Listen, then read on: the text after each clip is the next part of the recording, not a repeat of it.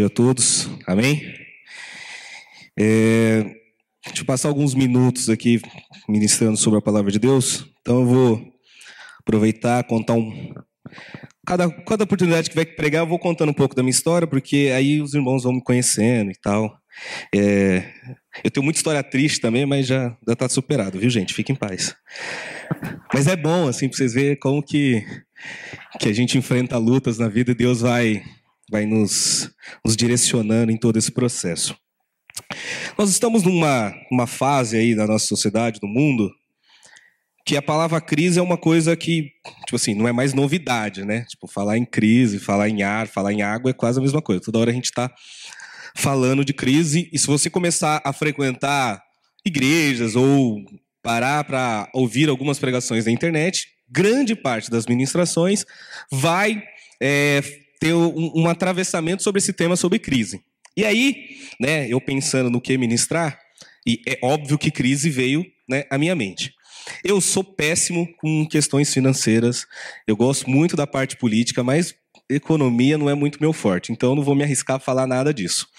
Porém, eu vou falar de uma coisa da qual eu gosto e eu acho que eu entendo um pouquinho, que é sobre o reino de Deus.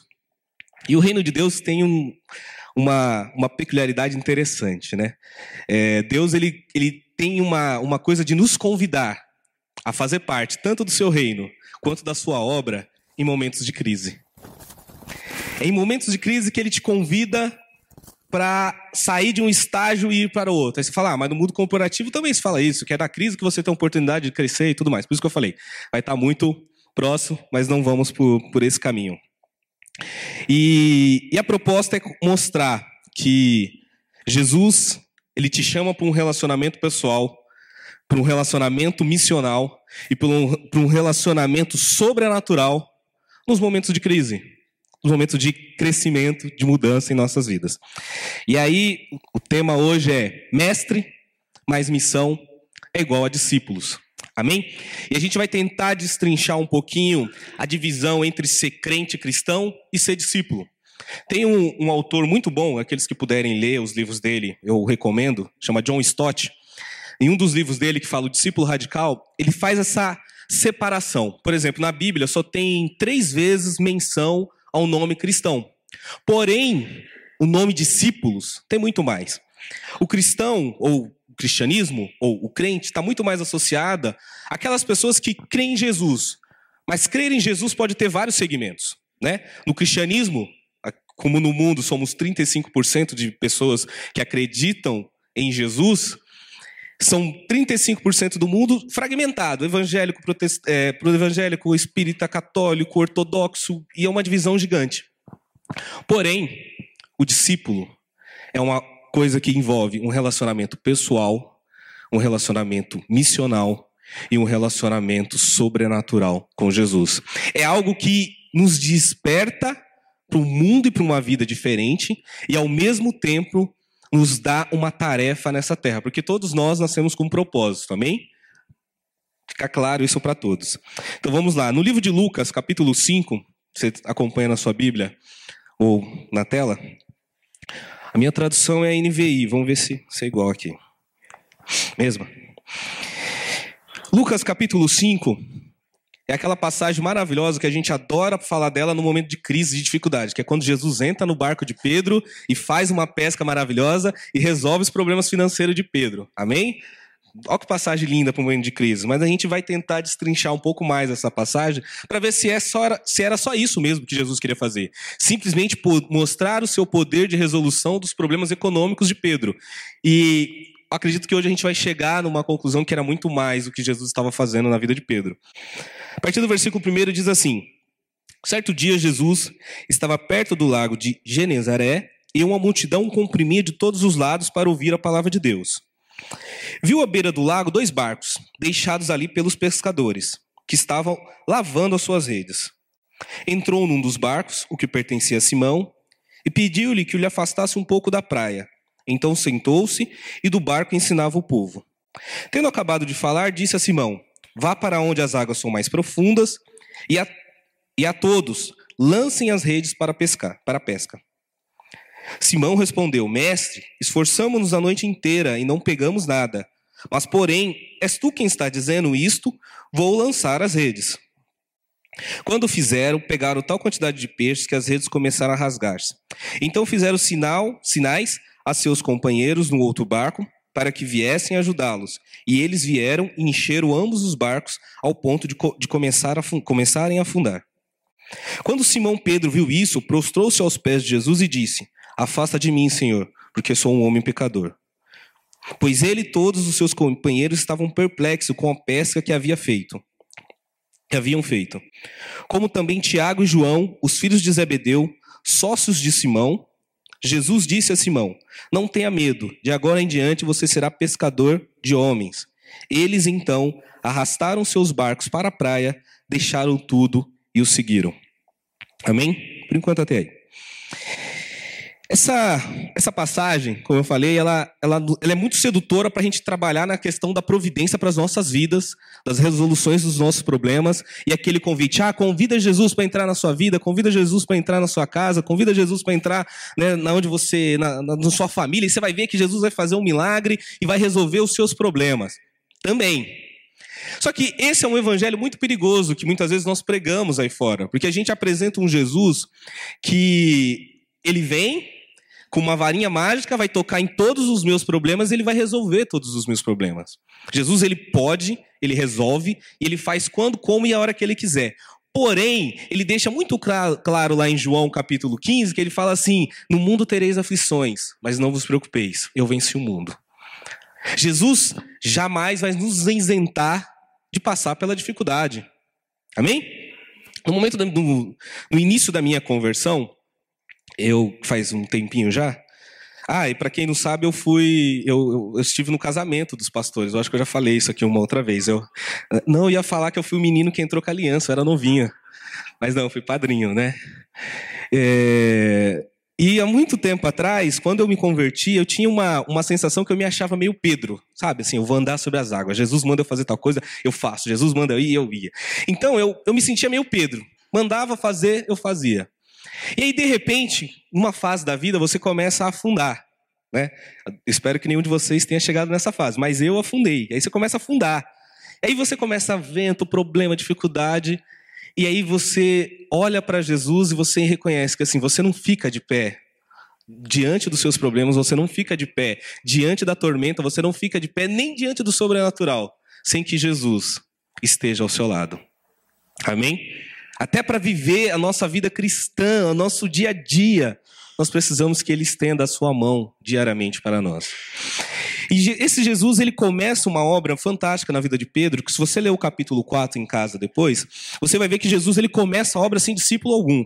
E ele está fazendo. Ele foi lá, depois que ele foi batizado, ele foi para o deserto, teve aquele encontro ali onde ele tem um, uma discussão com Satanás, e é onde ele estabelece princípios ali, colocando o inimigo por terra. E após sair dali, ele entra numa sinagoga, pega o livro da lei, lê lá Isaías 61 e faz uma declaração de ministério ali: ó, o Espírito do Senhor está sobre mim, porque ele me ungiu para pregar as boas novas, para libertar cativo, para trazer vista aos cegos, para trazer o ano aceitável do Senhor. Então ele faz uma declaração de ministério de propósito na vida dele ali para que todos saibam. Após sair dali, ele começa a fazer milagres, começa a falar, expulsar demônios, e aí ele sai dali, vai para uma cidade, vai para a cidade dele, as pessoas duvidam dele, falam: Mas espera aí, você não é o filho de José, você não está aqui com a gente.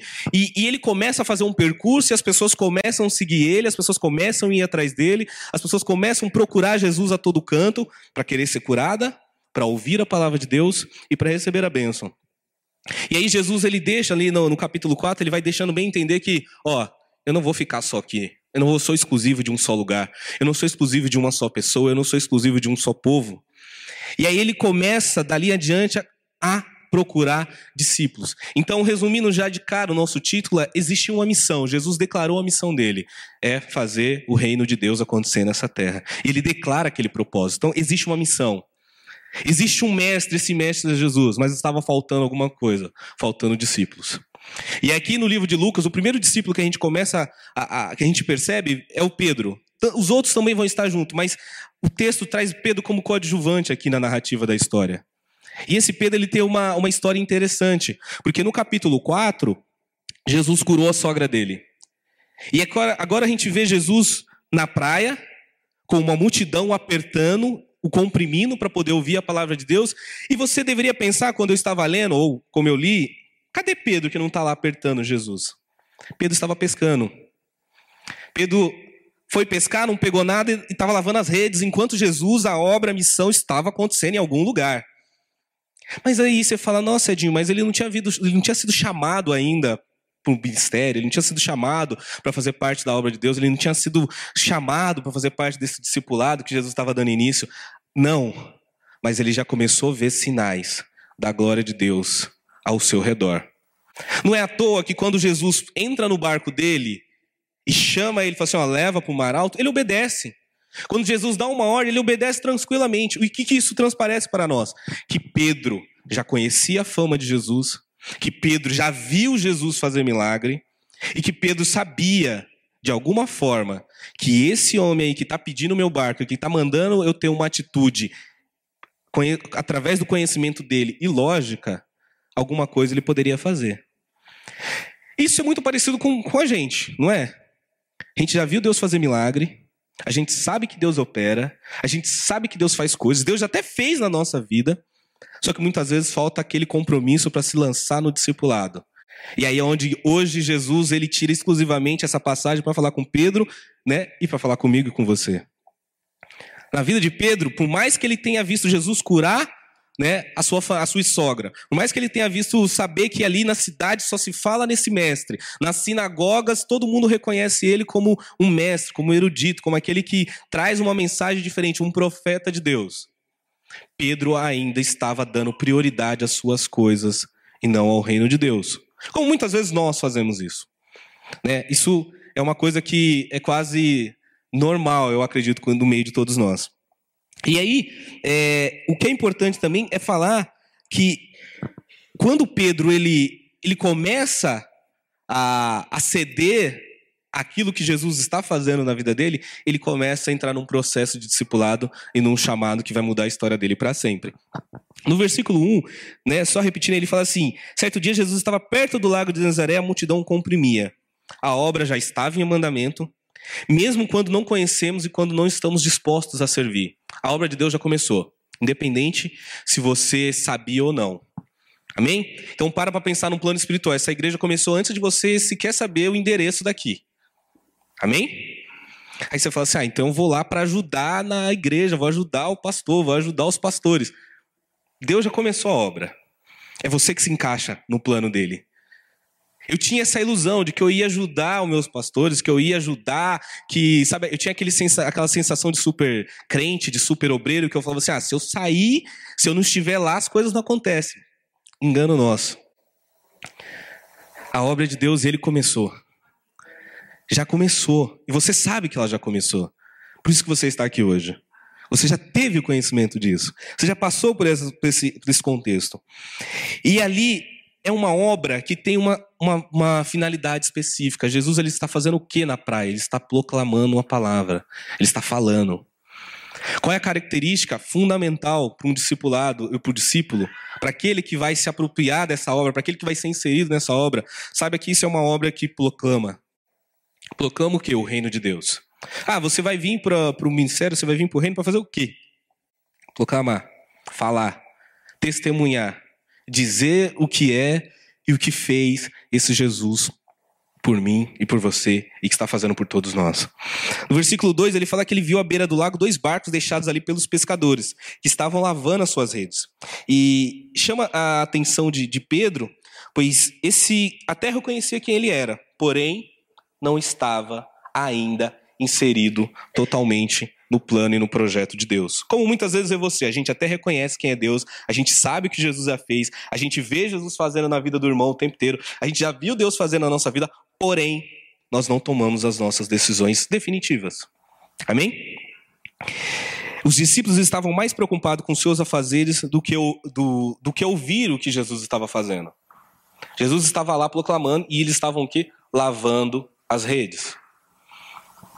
Isso é muito sério. Não sei se você já passou por isso, mas uma fase da minha vida eu estava tão revoltado com Deus que eu não queria ouvir Deus. Olha que idiota. Não queria ouvir Deus. Por quê? Durante um, um ano ou dois anos, a, a igreja com a qual fazia parte, ela foi literalmente para dentro da minha casa. Literalmente, a igreja virou minha casa. E durante dois anos eu tinha que, duas horas antes do culto, eu tinha que pôr lona, ligar todo o som, colocar cadeira, limpar, fazer, arrumar, fazer um monte de coisa. Acabava o culto, aí geralmente era à noite, dava nove, dez horas da noite, eu estava lá desmontando a igreja no meu quintal. E claro, os irmãos estão conversando, compartilhando. Aí eu olhava assim, 11 horas, 11 meses, esses caras não vão embora, dentro da minha casa. Mas no começo era maravilhoso. No começo eu me sentia assim, a arca da aliança está dentro da minha casa. Deus está agindo aqui 24 horas agora dentro da. Era lindo. Né, até depois de uns 4, 5 meses. Que aí você tinha que tirar as coisas da geladeira.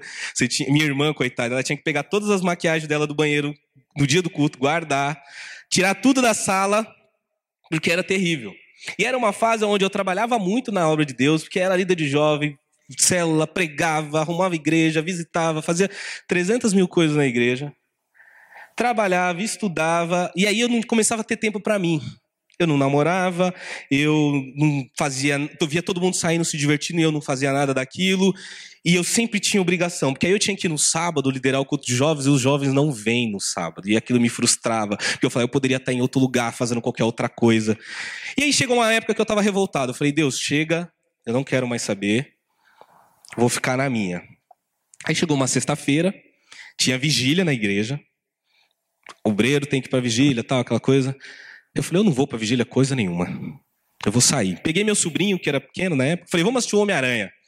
Quer ir no cinema? Vamos assistir o filme do Homem-Aranha no cinema. Rapaz, mas agora chegou meus 10% de heresia na pregação. Deus nunca falou tanto comigo por meio de um filme como foi Homem-Aranha 2. Foi incrível, gente. Juro, sim, foi uma coisa. Você olha pro Peter Parker, ele tá ali revoltado, ele não quer mais ser Homem-Aranha, ele quer namorar, ele quer estudar, ele quer ter uma vida normal, ele quer fazer tudo normal, ele quer ter uma vida tranquila, uma vida de paz, uma vida sem sacrifício, sem esforço, mas não dá. Ele nasceu, ele de alguma forma ele foi chamado, de alguma maneira ele foi, como diz o tio Ben, né, com grandes responsabilidades, né, com grandes problemas e vice-versa poderes, né? Por aí vai. É assim é do reino de Deus, né? É, você não quer poder de Deus, você não quer unção de Deus, tem responsabilidade com a unção e com o poder de Deus. Nós vamos prestar conta diante de todo o dom que Deus nos oferece e nos dá e de tudo aquilo que Deus coloca em nossas mãos. E eu lembro que eu assisti aquele filme eu voltei para casa, eu fui direto para a vigília. Eu falei, vou pegar o finalzinho da vigília porque pedir perdão para Deus, né? Eu entendi, eu falei, tá bom, Deus, eu não vou parar. Eu sei que agora tá difícil. Eu sei que agora tá impossível seguir nesse projeto do reino. Mas eu sei que não tem mais para onde eu ir. Eu não tenho mais solução para minha vida. Ou eu sou de Deus ou eu sou de Deus. Acabou. Não tem mais o que fazer. E aí nunca mais eu caí na besteira de ficar de mal de Deus. De, sabe? Hashtag chateado, Deus não fala comigo. Nunca mais. Eu aprendi essa lição. Que Deus, quando Ele te inseriu no, no projeto dele, você não sai mais. Assim foi com Pedro. Olhar para a história de Pedro, quando ele nega Jesus, é fantástico. Ele Pedro já tinha passado ali por várias etapas do discipulado, só que quando chega lá no momento da decisão, ele nega Jesus. As pessoas ah, mas você anda, você estava com ele. Não, eu andando? Jamais. Ah, mas você fala igual ele. Eu? Não, não, nem conheço esse cara. Nem sei quem ele é. Só que é interessante que não adianta, quando você foi marcado, quando você foi chamado, quando você foi inserido, você vai ser reconhecido pelo aquilo que é sim, está em você. Deus te pegou. Não tem, você pode tentar relutar. Você pode falar assim: não, eu não tomo uma decisão definitiva. Sabe? Eu não tomo uma decisão de realmente ir lá me batizar, de realmente ir lá falar, pastor, eu vou me entregar, eu vou me lançar, eu vou fazer o que tem que ser feito. Você vai ficar brigando, sabe, disputando com Deus, você vai perder. Você vai perder, vai por mim. Sabe? E isso sem contar que denuncia muitas vezes um orgulho e alguma coisa ruim ainda dentro de nós que a gente precisa ser tratado. Tem alguma coisa aí quando você reconhece que Deus é bom, quando você reconhece que Ele é a única salvação, quando você reconhece que Ele é o Senhor de toda a terra, quando você canta que grandes coisas estão por vir, quando você canta que você está se entregando para Ele, quando você reconhece que Ele é o Senhor da tua vida, quando você reconhece que você não tem mais futuro sem Ele, por que nós não nos entregamos de vez? Por que, que a gente ainda põe algumas barreiras? Eu lembro quando eu dava aula de batismo para algumas pessoas, elas falaram assim: ah, não, Edinho, eu, eu vou fazer aula de batismo, só que eu vou esperar estar tá preparado. Hã? Quando você vai estar tá preparado para o reino de Deus? Não é você que se prepara, é Deus que vai te transformar. Você precisa tomar a decisão de deixar ser transformado. E aqui começa um pouco na vida desses discípulos esse processo de transformação. Eles não estavam lá. Eles não queriam estar lá ouvindo, eles queriam estar cuidando das suas coisas. Até porque é um momento de crise, lembra? Estamos num momento de crise. E ele está, Pedro tem um negócio, no final do versículo 8 fala que ele é sócio dos, de outros discípulos. Eles, são, eles têm uma sociedade ali pesqueira. E aí, para aprofundar um pouco mais, o 3 fala: entrou num dos barcos, o que pertencia a Simão, e pediu-lhe que lhe afastasse um pouco da praia. Então sentou-se e do barco ensinava o povo. E aí começa algo interessante nas nossas vidas também. Tudo que você tem, tudo que você tem e tudo que você é pertence a Deus. Amém? E Deus quer usar o que você tem e o que você é para o reino dele. Você fala, não. O que, que Deus quer comigo? O pastor falou que às sextas-feiras nós teremos culto lá no Butantã. Confesso que no começo eu estava relutante com a ideia. Eu, eu, sou burro, assim, eu tento relutar com Deus, eu não sei porquê, eu só perco. Eu estava meio relutante. Só que aí, a gente, um dia lá em casa, eu e a Tamires, nós estávamos ainda no meio da bagunça das caixas ainda, e tem um casal que está indo lá, que eles vão casar daqui um mês, e a gente está ministrando na vida dele todo final de semana. Aí a gente cai na real e fala, mas a nossa casa já serve o reino de Deus. Por que, que eu estou relutando ainda? Por que, que eu não quero ainda? Eu falei, não, tá bom, pastor, vai, vamos fazer aqui, vai, pode vir. Não é? A casa não é minha, a casa é de Deus, o carro não é meu, a casa é de Deus, o curso superior que Deus me deu não é meu, pertence a Deus. Tudo pertence a Ele. Só que não, a gente põe obstáculos. Nós colocamos obstáculos no, na, nas coisas de Deus. Nós não queremos permitir que Deus entre e faça aquilo que Ele quer fazer por meio de nós, através de nós. Seja na sua empresa, seja na sua casa, seja nos seus negócios, seja no seu trabalho. Você tem que ser. Lá no meu trabalho, eu trabalho no Conselho, a Tamires, nós trabalhamos no Conselho Regional de Psicologia. Então a gente tem toda uma discussão né, atravessada de religião, de laicidade e tudo mais. Então, de uma certa forma, eu tento evitar essas coisas de né, segurar o lado pregador evangelista de não querer converter ninguém. Mas não tem como. Sexta-feira mesmo eu tava falando pra ela. Chegou um rapaz na minha sala, era quatro horas da tarde, ele me segurou até às seis. Aí falou do casamento, aí falou do, do, do, da, do contato dele com Deus, falou de como ele ora, falou de que, das dificuldades. E eu, eu ministro, e eu prego, e aí eu comecei a falar um pouco dessa palavra para ele. E aí foi, e aí foi quando você fala assim, aí você fica, meu Deus, eu tenho que trabalhar, mas o rapaz está aqui. Eu falo, tá, Deus, mas esse trabalho é teu, não é meu, então eu tenho que pregar, então eu tenho que falar. Não adianta, você foi chamado. Você não tem para onde correr. Deus quer te usar. A questão é: eu vou deixar Deus me usar? Eu vou ser canal de bênção na vida de outras pessoas? Eu vou ser instrumento de Deus na vida de outras pessoas? A decisão é tua. Ele já se mostrou para você. Ele já mostrou para você que ele faz, ele já mostrou para você que ele opera, ele já mostrou, é como Jesus estava mostrando para Pedro: ó, eu curei tua sogra, eu estou fazendo milagre. Quando eu pego na sinagoga, as pessoas se arrependem. Quando eu, me, quando eu estou no, num ajuntamento, os demônios são expulsos, há transformação. Eu já eu, eu faço isso. Agora eu quero fazer por meio de você. A missão, o mestre, está faltando o discípulo. Jesus já começou uma missão nessa terra. Jesus já começou uma missão aqui na aldeia.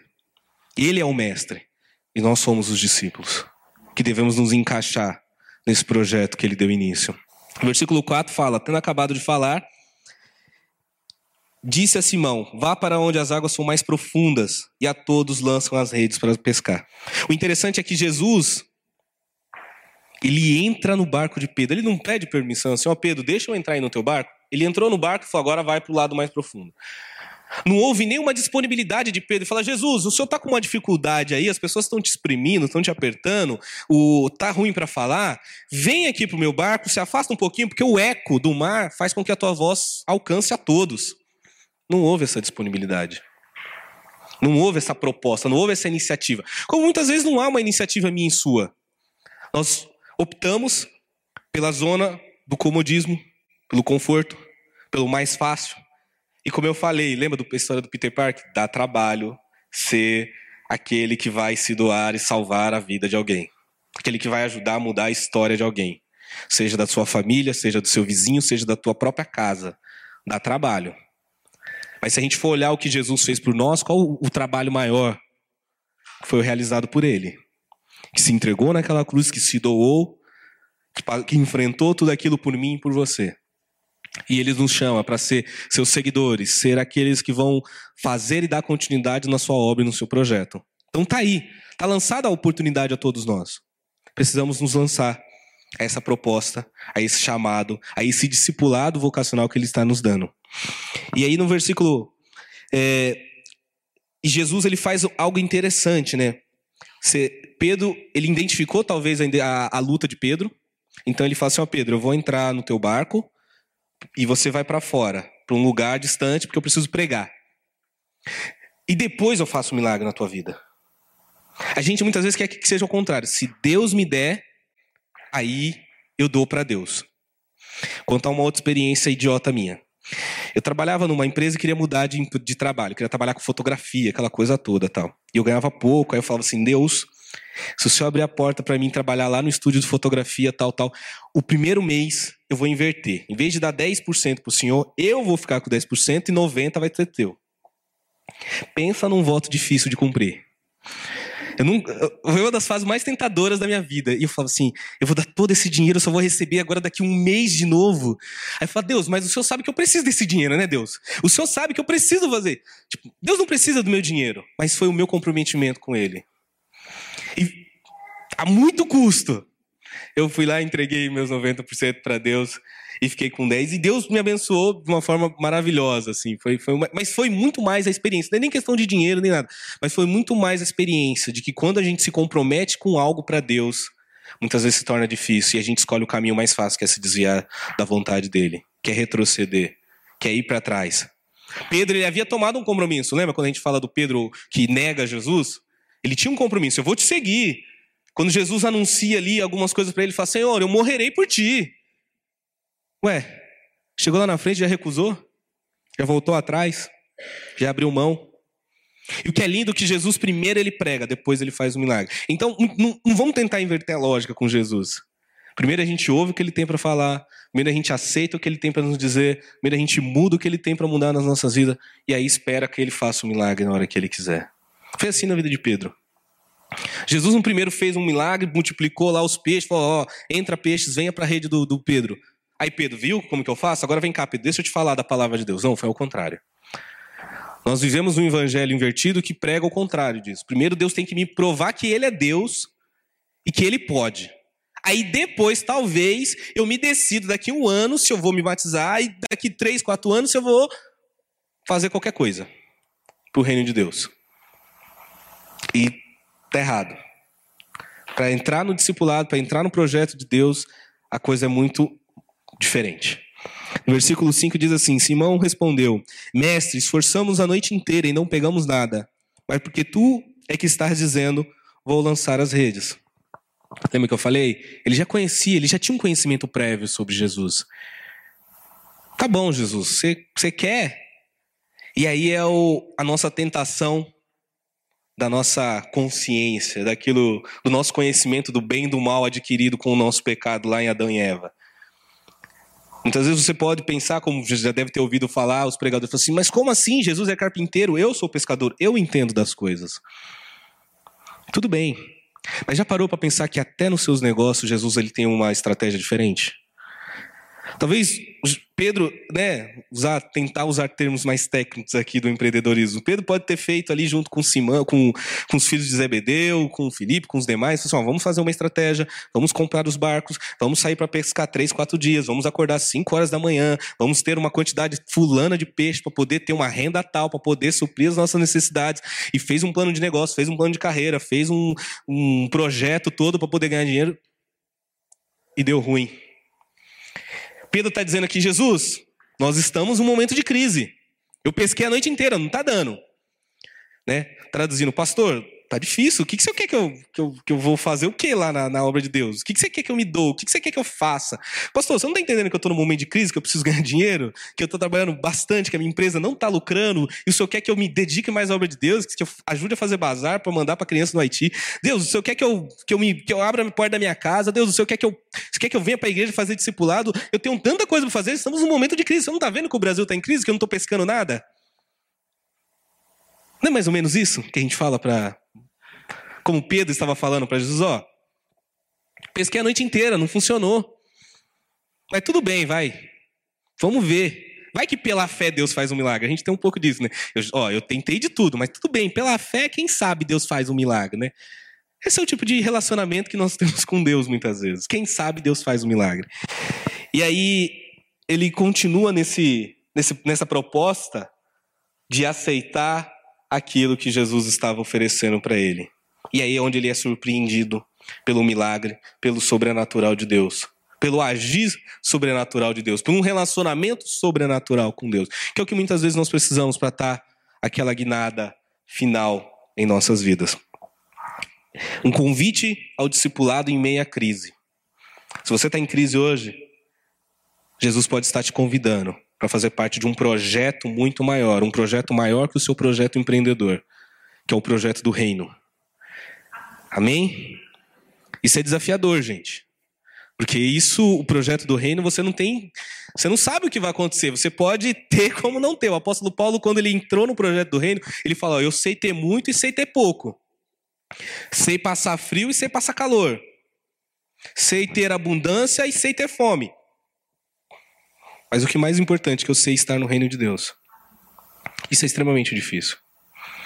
Esses dias eu estava falando algumas coisas com Deus e preocupado com uma série de outras coisas, sobretudo com essa coisa com o futuro, com o pai. Eu até compartilhei algumas coisas com, com o Pablo. E, e aí, de madrugada, assim, né? Deus grita no seu coração, assim, fala assim: então, ou você confia no seu emprego, ou você confia em Deus. Você não vai ter o que você quer, não vai conseguir o que você quer, porque você tem um bom emprego ou uma estabilidade. Você vai conseguir o que você quer, porque eu sou Deus. Então decida-se. Ou você tem Deus ou você tem um bom emprego. Ou você tem Deus ou você tem uma inteligência que vai te levar a tal lugar. Ou você tem. Aí você fala: ah, tá bom, Deus. Eu tenho Deus e Deus pode fazer qualquer coisa. Amém? a gente não acredita em Deus como deveria, como poderia. Nós queremos acreditar em Deus a partir da nossa conhecimento, da nossa estratégia, dos nossos pressupostos, daquilo que nós podemos ou não fazer. E foi o que Pedro estava se relacionando com Jesus naquele momento. Jesus, eu vou até fazer o que o senhor está dizendo, mas ó, eu gostaria de te avisar antes que a noite inteira não rolou nada. Pela minha experiência, não tá, não tá indo. Esse é o tipo de relacionamento que a gente tem com Deus. Nós queremos nos relacionar com Deus, Senhor do universo, que está para além do tempo, a partir da nossa vivência. A partir do que nós sabemos, do que nós conhecemos. É, eu acho lindo o livro de Jó, no capítulo 38, quando depois de toda aquela lamúria, depois de toda aquela discussão daqueles amigos perturbados de Jó, no capítulo 38, Deus começa a falar com Jó: onde você estava quando eu criava as estrelas do céu? Jó, onde você estava quando eu colocava o firmamento da terra? Jó, onde você estava quando eu criava os animais, onde eu criava a natureza? Onde você estava, Jó? Fala para mim, se você é tão sábio, tão justo, tão ético, tão. Onde você estava, Jó? E Jó começa para cair em si e fala assim: é verdade, eu falei de coisas que eu não sabia. Esse é o nosso relacionamento com Deus. Nós queremos falar, nós queremos dizer para Deus coisas que nós não sabemos. Nós temos uma capacidade muito limitada do que Deus é, do que Deus pode fazer. Uma vez eu li uma história sobre Santo Agostinho, que é um, um teólogo que eu gosto bastante, que ele cria uma, uma, uma, uma metáfora que uma criança estava na praia, faz, fez um buraco na, na areia, pegava um baldinho, ia na água, pegava água e jogava dentro do buraco. E dois, um teólogo e um filósofo passando, vendo aquela cena, foram interrogar o menino e perguntou: Menino, o que, que você está fazendo? Ele, ah, eu quero pegar toda a água do oceano e jogar aqui dentro desse buraco. Aí os filósofos: Não, mas isso é impossível. Ele falou assim: é a mesma coisa você tentar pegar Deus e colocar dentro da tua cabeça. Tipo, não cabe. Você vive, vai vivendo e ele vai falando e você vai sendo conduzido. Por isso que é uma coisa chamada fé. Você confia, você acredita. Como uma criança que confia na, no pai. No momento de desespero, ela corre para o pai porque ela sabe que o pai é quem vai lhe dar segurança, quem vai te socorrer. Ela não procura outra, no seu pai. É ele é quem me protege. É ele é quem me dá guarda. Pode ter 100 adultos em volta dela, ela quer o pai. Você pode ter inúmeras possibilidades ao seu redor financeira, amigo, família, estrutura, tudo. Temos que correr em direção aos braços do pai. É isso que ele quer de nós. Pedro, ele dá a Jesus o benefício da fé. né? Como muitas vezes a gente acha também que dá a Jesus o benefício da fé. Quando fizeram, pegaram, versículo 6, fizeram tal quantidade de peixe que as redes começaram a rasgar-se. Então fizeram sinal aos seus companheiros no outro barco para que viesse ajudá-los. E eles viram, e eles vieram e encheram ambos os barcos a ponto de começar a afundar. E aí entra uma, começa a aparecer algumas características de um novo convertido, de um discípulo de Jesus, que tem que haver em nós. Amém? O, o cristão ele tem um, um, o cristão, né, o crente brasileiro em específico, ele tem uma uma linguajar de oração muito individualista, ou seja, a oração dele é tudo eu, é meu, me dá, faz para mim, faz em mim. E muito pouco faz em nós, nos dê, derrama sobre nós, derrama sobre o meu irmão. Fala para mim um louvor que você vê o tempo inteiro, que é uma oração dizendo: Deus abençoa o meu irmão, faz na vida do meu irmão, opera na vida do meu irmão, realiza na vida do meu irmão, faça na vida do meu irmão. Fala, tenta, busca na memória um louvor que você conheça de todos que cantemos aí? Não tem. É difícil. Raramente você tem aquele louvor, aquela música que fala Deus faz em nós, faz no meio da tua igreja, faz no meio do teu povo, realiza sobre nós. Mas você não tem nada que diz faça para o próximo. É, semana passada eu estava trabalhando num documentário de um, de um psicólogo que foi assassinado na militância, o nome dele é Marcos Vinícius, e ouvindo várias pessoas falando, psicólogos de expressão aqui no Brasil, de militantes há muito tempo, e durante dois dias, ouvindo sociólogos, ministros dos direitos humanos, ouvindo pessoas falar sobre aquele homem. Foi dois dias que eu, eu fiquei pensando assim. As pessoas só sabem dizer: o cara se doava e fazia de tudo para a vida de outras pessoas. A vida dele era lutar por outras pessoas. Por isso que ele é uma pessoa incrível. E eu olhando aquilo, eu fiquei pensando comigo: uau! O cara é bom! E olha que legal! Ele não fez nada demais a não ser cuidar do próximo, lutar pela vida do próximo, lutar pelos direitos do próximo, lutar pelos direitos dos loucos. Quem, quem quer saber de louco? A gente, né?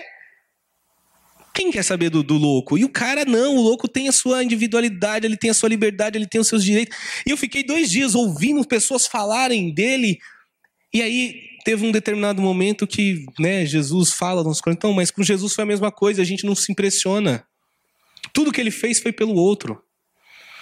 Aqui é uma das características. Quando o barco enche, o que, que você faz? Você chama o outro para vir junto. Deus te abençoou, chama o outro para receber um pouco da tua bênção também. Quanto mais você tem, quanto mais Deus te dá, mais você divide. Você não acumula só para si. Então faz uma reflexão sobre tudo que Deus te deu até agora. E o tão pouco a gente divide. O tão pouco a gente faz. O pastor Maurício pregou semana passada, e eu já falei de dízimo tantas vezes, já ouvi falar de oferta tantas vezes, mas eu nunca tinha me atentado de fato que assim, o seu dízimo você separa quando você pega. Não é quando eu venho aqui na igreja, eu vou separar aqui na igreja. Porque se eu não entreguei lá, na hora que eu peguei na mão, meu voto aqui é só um ato religioso. É só um cumprimento de regras. E Jesus quer algo mais. O discipulado, ele aprende a, a dividir, a doar as bênçãos que recebe. E uma das bênçãos que ele recebeu foi a salvação. Ele aprende a dividir a salvação. Ele aprende a falar para outras pessoas o que Deus fez na vida dele, o que Deus mudou na vida dele, o que Deus transformou na vida dele. Esse é o convite que Jesus começa a fazer para Pedro. Tá vendo? Eu fiz um milagre na tua vida, agora aprenda a dividir, aprenda a doar, aprenda, aprenda a fazer pelo outro. Aprenda, inclusive, a lutar as lutas do outro. Não simplesmente só olhar de longe e falar que vai orar e não orar coisa nenhuma. Aprenda a fazer isso. Então, isso é muito forte que nós temos que, que ter em nossas vidas. Né? Quantas vezes as pessoas falavam, é ai, ora por mim. Eu falei, não, pode deixar, eu vou orar. Esquecia de orar pela pessoa. Depois de muito tempo, ai, a pessoa pediu para orar por ela por tal coisa. Mas eu orei todos os dias e todos os dias o que, que eu fiz na minha oração? Deus me abençoa, Deus abençoa a minha família, Deus faz a minha vida, Deus faz em mim, Deus faz em mim, Deus faz em mim, Deus faz por mim, Deus faz através de mim, Deus faz em mim. E as pessoas estão clamando, as pessoas estão apertando Jesus, as pessoas estão indo atrás dele para fazer alguma coisa. Por que, que as pessoas apertavam Jesus? Por que as pessoas se aproximavam de Jesus? Porque ele só doava para o próximo. Talvez você, né, como eu, já tive algumas crises ministeriais que eu falo assim: Deus, eu não estou servindo como poderia. As pessoas, eu não estou abençoando, eu não estou impactando a vida das pessoas, eu não estou fazendo uma mudança, Deus não está me usando para mudar a vida das pessoas. Será que é porque quando você vai ter o contato com a pessoa, você fala mais de si, você está mais preocupado consigo, você está mais preocupado com o seu tempo, você está mais preocupado com as suas regras. E eu era muito assim, eu falava, meu Deus, parar para ouvir pessoas, às vezes é difícil, né? Tem o, o filósofo Leandro Carnal, ele fala isso, ele fala assim, a gente está numa sociedade que quando você vai, as pessoas não ouvem mais. Então você chega e fala assim, nossa, eu tô com um problema, meu carro quebrou. Ah, o meu também quebrou. Ah, eu tô com um problema, minha perna tá quase caindo. Ah, a minha, a minha tá quase as duas. E aí você não ouve o sofrimento do outro, você fala do seu. Você não ouve mais ninguém. Agora imagine uma pessoa vindo contar os problemas dela, o problema do casamento dela, o problema da dificuldade dela. Aí você tem a palavra de Deus, você já ouviu, Deus já marcou você. Você se cala, Aí você começa a falar de outra coisa, ou você muda de assunto, ou você fala que o seu é bom, que o seu é maravilhoso, que Deus fez na sua vida. A pessoa já está falando que o dela tá ruim. Aí você vem e fala que o seu tá bom. A pessoa fala: "Eu não presto para nada. Agora eu entendi que eu não presto mesmo. Agora eu tive a certeza que eu não sirvo para nada." E não é isso que Jesus está nos chamando, não é esse tipo de discípulo que ele quer que nós venhamos ser. Ele quer, quer ele está nos chamando a ser um discípulo que saiba dividir, que saiba repartir e que tudo aquilo que chega às nossas mãos nós saibamos doar para o próximo, chamar o próximo para compartilhar da bênção dele conosco. Amém? Versículo 8: Quando Simão viu isso, prostrou-se aos pés de Jesus: Afasta-se de mim, Senhor, porque sou um homem pecador. Discípulos formados na crise reconhecem as suas limitações, seus pecados e suas fraquezas. Eu vou repetir: discípulos formados em momentos de crise, reconhecem as suas limitações, os seus pecados e as suas fraquezas.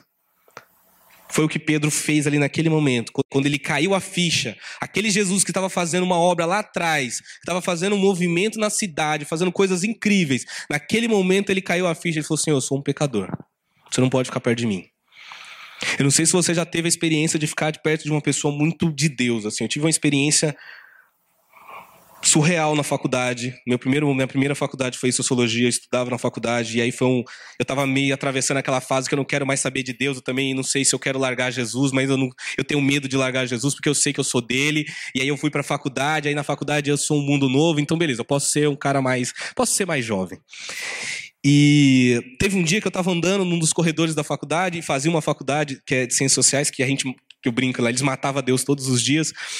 E um dia eu indo no banheiro, eu vi um, um cartaz que era um boneco, assim, com um buraco no meio, escrito: Dentro de você existe um buraco do tamanho de Deus. Eu entrei no banheiro, quando eu voltei, cadê o cartaz? Eu vi esse cartaz. Não sou louco, né? Ó, não quero ser louco. E aí fiquei com aquela coisa, dentro de você tem um buraco do tamanho de Deus. E fiquei, fiquei. Aí passou um mês, eu vi o cartaz de novo num outro prédio. Aí, aí eu, eu peguei o cartaz para mim agora, né? Falei, antes que alguém leve. Ranquei o cartaz e fiquei comigo. Falei, tá vendo? Não tava louco. Aí descobri que era um grupo chamado ABU, Aliança Bíblica Universitária, que se reunia na faculdade. E era dois jovens. Um de multimídia e um de ciências sociais também, uma menina. Aí eu fui lá e me reuni com eles. E aí a gente, em seis meses, a gente já estava com um grupo de 20 jovens, que a gente começou a espalhar cartaz pela faculdade inteira, chamar um monte de gente. Aí veio uma galera de vários cursos e a gente se reunia para falar de Deus, meia hora depois da aula que foi um movimento incrível. E nesse projeto veio um rapaz do direito, o nome dele é Ricardo, eu não esqueço até hoje. O moleque era crente.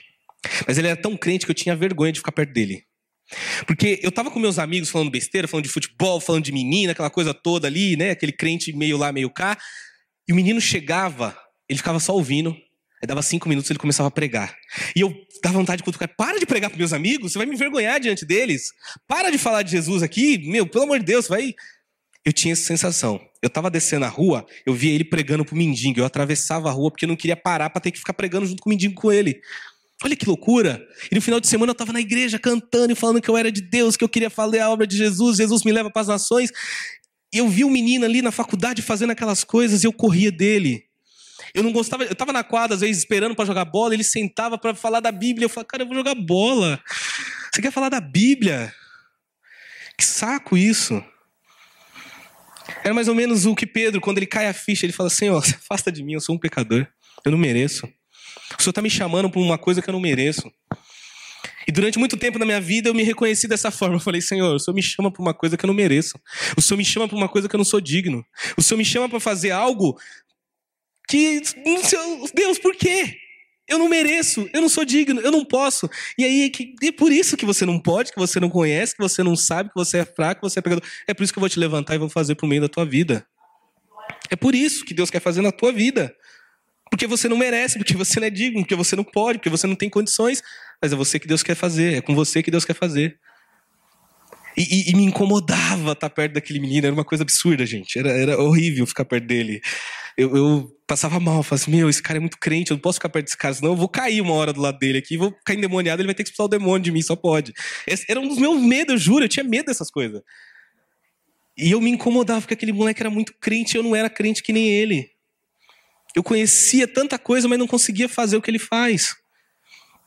E, e isso, esse é um reconhecimento de quando Jesus te chama para o discipulado. Ele fala: Eu sei que você não consegue. E é por isso que eu vou trabalhar na tua vida.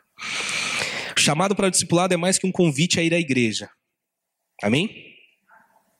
E aí entra uma parte interessante no discipulado, no, ser discípulo de Jesus. Porque o, discípulo, quando Jesus chama, ele não fala assim: Pedro, domingo que vem eu volto aqui para a gente entrar no seu barco de novo, você afastar ele da praia, para a gente continuar a nossa pregação. Ele fala assim: no final vocês percebem, né?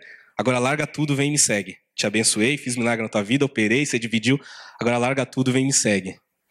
Um discipulado ele envolve um relacionamento mais íntimo. Então, por exemplo, tem um discipulado com, com o pastor. Então eu, eu, eu vou olhar para o pastor e vou aprender como ele trata a esposa dele olhando. E vice-versa. Eu vou ver como ele trata, cuida do dinheiro dele quando eu observo. E aí eu começo a aprender para além da pregação bíblica. E vice-versa. O pastor começa. Domingo passado a gente saiu para almoçar e eu comecei a abrir o coração e a Tamires e contei coisas que estão me machucando alguns meses atrás. Coisas muito difíceis na minha família. Falei, ele, ele foi, até foi assim, sério. Ele falou assim, não, não precisa contar. Eu falei, não, eu preciso contar. Preciso que você, que você cuide de mim. Preciso que o mestre nos discipule nos dê a direção, nos, nos mostre. E é vice-versa. O discipulado tem intimidade, você se coloca na intimidade, mas vai ter intimidade como Jesus chamou 13, 12 para fazer intimidade com ele. Um cobrador de imposto que todo mundo odiava, um pescador bocudo, um que roubava as ofertas na, na, na cesta, outros que são primeiro a fugir quando o bicho pega. Não é fácil viver em discipulado, não é fácil viver em grupo, não é fácil viver em sociedade. O Dante falava: o inferno é o outro, conviver com o outro é um inferno. Não dá, é difícil. Mas Jesus nos chama para um relacionamento, porque se a gente não aprender a viver como irmãos aqui, se não aprendemos a dividir aqui, se não aprendemos a lutar aqui, se não aprendemos a... Não tem por que nós irmos para o céu. Não tem porquê. E se eu não aprendo no meu grupo de discipulado básico como fazer isso aqui, eu não vou conseguir fazer isso lá fora. Com um morador de rua que eu não conheço, que eu não faço ideia. Eu não vou conseguir entrar dentro de um presídio, pregar para um, um, um assassino, para um bandido, para um criminoso, porque eu não aprendi a conviver com o diferente. Eu não aprendi a ser confrontado nas minhas fraquezas. E é isso que Deus começa a fazer em nós, quando Ele chama esse grupo de discipulado, quando Ele começa, Ele inicia isso com Pedro. Esse projeto maravilhoso na vida de Pedro. Versículo 9 pois ele e todos, que, todos os seus companheiros estavam perplexos com a peça que haviam feito. Como também Tiago João, os filhos de Zebedeu, sócios de Simão, de Simão. Jesus disse a Simão: Não tenha medo, de agora em diante você será pescador de homem. E aí Jesus sacri, sacramenta ali o, o convite ao discipulado. Falou: Pedro, toda a sua história de vida, tudo que você realizou, tudo que você fez, tudo que você conquistou, a partir de agora eu quero te dar um projeto novo na sua vida. Amém? É, eu, eu, gosto muito de política, né? Por isso que eu fui estudar ciências sociais. Mas por mais que eu goste, que eu entenda alguma coisa, que eu leia, que eu discuta, eu nunca vou ver o projeto que Jesus tem a partir dos meus olhos. Pedro não seria, não faria, não estaria na posição e no propósito que Deus queria para a vida dele sendo somente um pescador. Você pode, nós devemos estudar muito, trabalhar, ter nossas coisas, ter nossas ambições, ter os nossos sonhos. Mas jamais isso pode ser superior ao projeto que Deus tem para nossas vidas. Então, todos os dias de nossas vidas, nós temos que perguntar e falar e ter a certeza: Jesus, o que o Senhor quer de mim? Porque o que eu quero, eu já, fui, eu já estou fazendo, eu já fiz, ou pretendo fazer, que é estudar, trabalhar, ter, comprar, financiar, fazer. Isso é o nosso projeto. Jesus falou: Pedro, você tinha um projeto até aqui que era ser pescador, você montou sua sociedade, você lucrou, eu mostrei para você que eu posso intervir nas suas coisas. Só que agora, Pedro, eu tenho um projeto diferenciado para você. Eu tenho um projeto do reino para tua vida. E eu estou te convidando a fazer parte. É o convite que Jesus nos faz hoje. Ele está nos convidando a fazer parte desse discipulado relacional com ele, com os irmãos, com o ministério, com a obra dele. Lembra que eu falei, o discipulado é um ministério que se relaciona com a missão, se relaciona com o mestre, se relaciona com o sobrenatural. É isso que ele estava fazendo na vida, iniciou na vida de Pedro, iniciou na vida daqueles discípulos. Versículo 11. Então, eles arrastaram os barcos, os barcos para a praia, deixaram tudo e o seguiram. O discípulo, ele sai do lugar comum e entra numa nova vida que vai levar aos limites da nossa fé, enchendo todas as nossas áreas. E não foi só aqui, no trabalho na vida de Pedro. Pedro vai ser confrontado ainda em muitas áreas. Ele vai ouvir da boca de Jesus assim, então, 70 vezes 7 ao dia você tem que perdoar alguém. Ele vai presenciar cenas onde uma mulher adúltera vai lavar os pés de Jesus com as lágrimas e secar com o cabelo e as pessoas não vão entender nada daquilo e Jesus vai anunciar para todos. Então, ela fez o que nenhum de vocês aqui fizeram. A devoção, a adoração e a entrega dela foi muito maior do que qualquer um aqui teria feito. E aí Pedro vai começar a acompanhar, Pedro vai sair para expulsar demônio, Pedro vai ver multiplicação de pães e peixes, Pedro vai ver tantas coisas, vai ouvir coisas profundas do próprio Deus. E é o convite que Jesus está nos fazendo. Se você aceita, se você se entrega, se você fala, Senhor, eis-me aqui, o barco é teu, leva para onde o Senhor quiser. Tudo pertence a é do Senhor. Esteja ciente que Ele vai te levar nos limites da minha e da sua fé, para nos provar sempre. Mas o que é mais lindo e maravilhoso é que Ele sempre vai estar presente nas nossas vidas. E aí a gente começa a inverter. Você para de confiar na, na força do teu braço e passa a confiar na voz, naquilo que Deus fala, naquilo que Deus faz, naquilo que Deus realiza.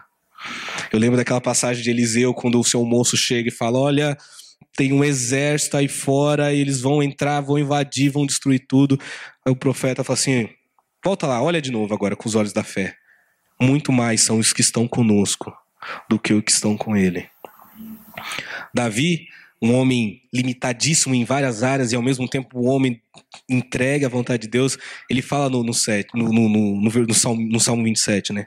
Ainda que um exército me cerque, eu não temerei.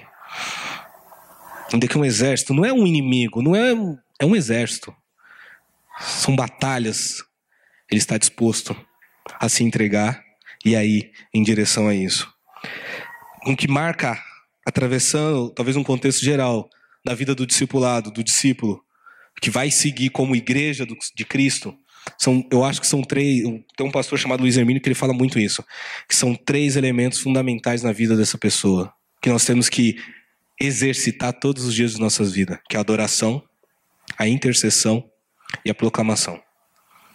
Isso marca todo o projeto de, do reino de Deus. Porque você adora Deus, porque quando você adora alguma coisa, você se torna parecido. Se eu for na minha casa, eu sou fã de Star Wars. Amém? Então, se você for na minha casa, tem um monte de coisas do Star Wars. Tem quadro na sala do Yoda gigante. Toda vez que minha mãe entra, ela fala, repreende, ela tá amarrada em nome de Jesus. Que ela vê o Yoda lá assim. Então, falando, é o mestre Yoda, como você faz isso? E eu tenho o tapete do Star Wars, eu quero, queria pôr o nome do filho de Star Wars, a Tamires não vai deixar. Quero queria dar algum nome de, de, algum personagem, a Tamires não vai deixar. Queria decorar o quarto, tenho camiseta, vejo muitas coisas que acontecem filosoficamente no filme, eu, eu trago para minha vida. O que, que isso quer dizer? Você se torna parecido com aquilo que você adora. Se você adora a Deus, você se torna parecido com Deus. Você começa a, se aparecer, você começa a ficar parecido com aquilo que Ele quer para sua vida. Aquilo que você adora, você se torna parecido. Amém? É, é um pouco isso. Já viu o corintiano? Foi em casa de corintiano de verdade. Não corintiano minha mãe, é corintiano de verdade. Eu, eu brinco com a Tamisa, eu tenho meu sogro, ele é corintiano, né? Como minha bênção. Mas toda vez que eu saio no shopping, eu vejo uma camisa, ah, vou levar pro seu pai. Aí eu falo, mas ele tem tanta camisa do Corinthians. Não, vamos dar uma camisa diferente para ele. Vamos dar uma outra cor. Menos verde, mas vamos dar uma outra cor para ele. Porque aquilo, você se torna parecido com aquilo que você adora. Quando você intercede, você entra em batalha, você acessa o, o, mundo espiritual, você se torna um elemento do reino de Deus, você se torna um intercessor. Lembra de Moisés, quando ele estava orando, as batalhas eram vencidas, quando ele parava de orar, as batalhas eram perdidas. E está lá no livro de Romanos, né? Quem vai pregar? Quem vai anunciar? Bem-aventurados os pés daqueles que anunciam o evangelho, aqueles que anunciam, que proclamam Esse foi a grande comissão em Mateus 28, né? Ide por todo mundo, pregar o evangelho a toda criatura, fazei discípulos de todas as nações. Ou seja, vai se relacionar com pessoas de todo mundo, vai se doar para pessoas de todo mundo, vai entender e vai passar problemas para pessoas de todo mundo, vai lutar junto, vai sofrer junto com pessoas de todo mundo, vai se entregar e confiar em Deus com pessoas de todo mundo. Amém?